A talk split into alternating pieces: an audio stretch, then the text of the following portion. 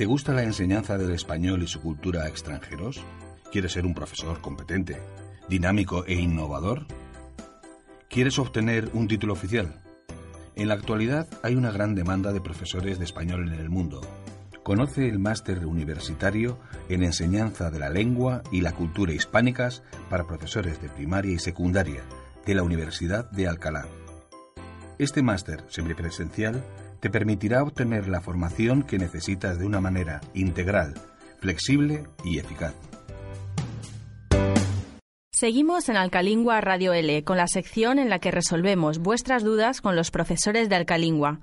Hoy viene de nuevo Visitación Canas para ayudarnos a entender mejor algunos aspectos de nuestro idioma que se nos quedaron pendientes. Hola, Visi. Hola, Vero, ¿qué tal? La última vez que estuvo Visi nos habló de los signos de puntuación, ¿os acordáis? De cuándo se usa el punto, la coma, los dos puntos, los puntos suspensivos y los signos de exclamación. Ah, y el punto y coma. Hoy nos va a explicar cuándo se usan las mayúsculas según la puntuación del texto con muchos ejemplos. Sí, como ya comentamos hace un par de programas, ambas son importantes para entender bien un texto. Hoy vamos a hablar de las mayúsculas.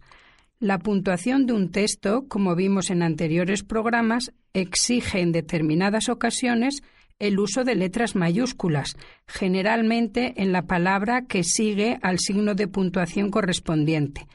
Vamos a ver algunas reglas básicas en el uso de las mayúsculas según la puntuación del texto. ¿En qué casos es obligatorio el uso de mayúsculas? Lleva mayúscula la primera palabra que da comienzo a un texto. Por ejemplo, érase una vez la E con mayúscula. También la palabra que va después de un punto. Esta noche hay fútbol. Punto. Mi hermano verá el partido en casa. La M de mí también con mayúscula. Después de dos puntos suspensivos, cuando estos actúan como punto final. Para hacer la barbacoa necesitamos carne, pan, patatas, cerveza, puntos suspensivos. Yo me encargo de hacer la lista yo con mayúscula.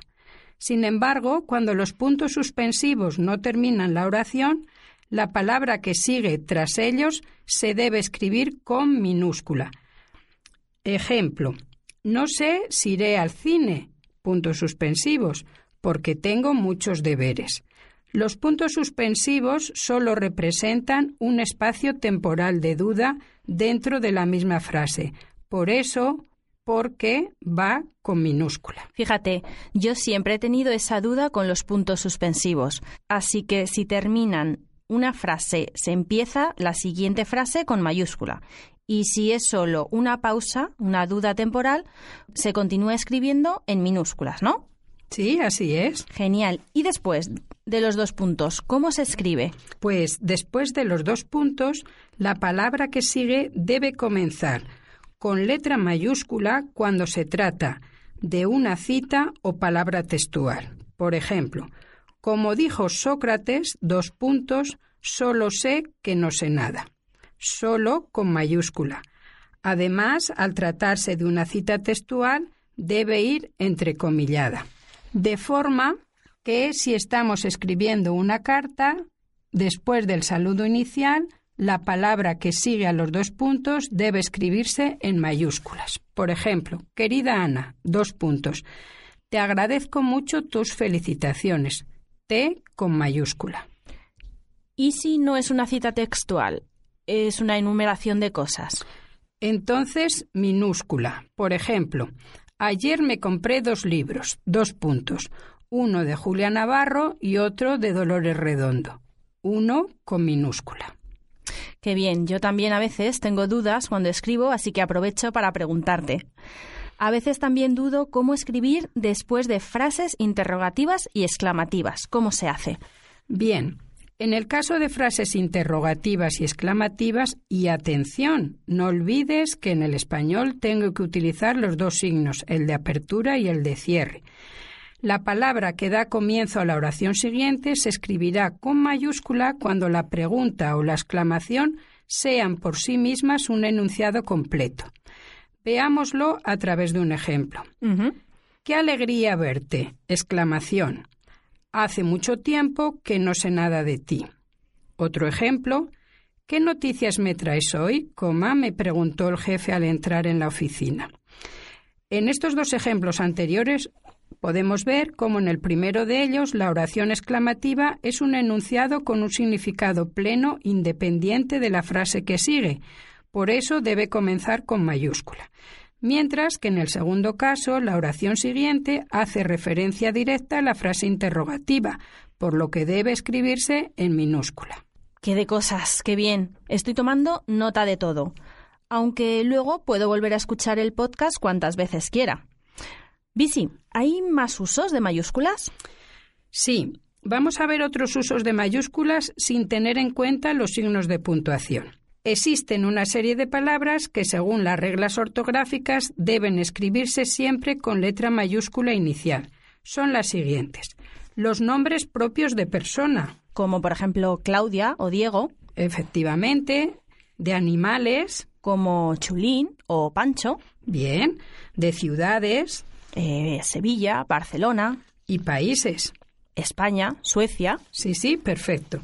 Los apellidos. Hernández, Rodríguez, García, Díaz. Así como los apodos o seudónimos.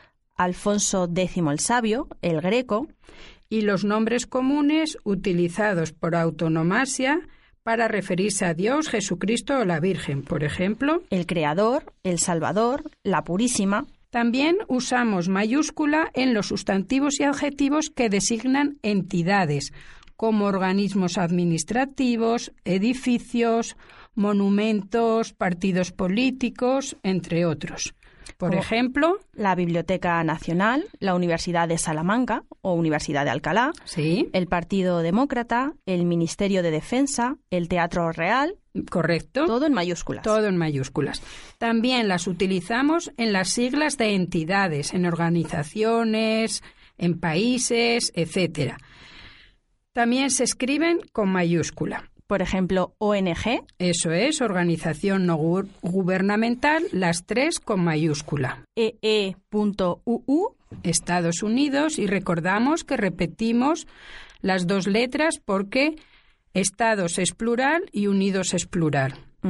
OMS. Sí, Organización Mundial de la Salud, las tres con mayúscula, y UE, que es Unión Europea. Bien.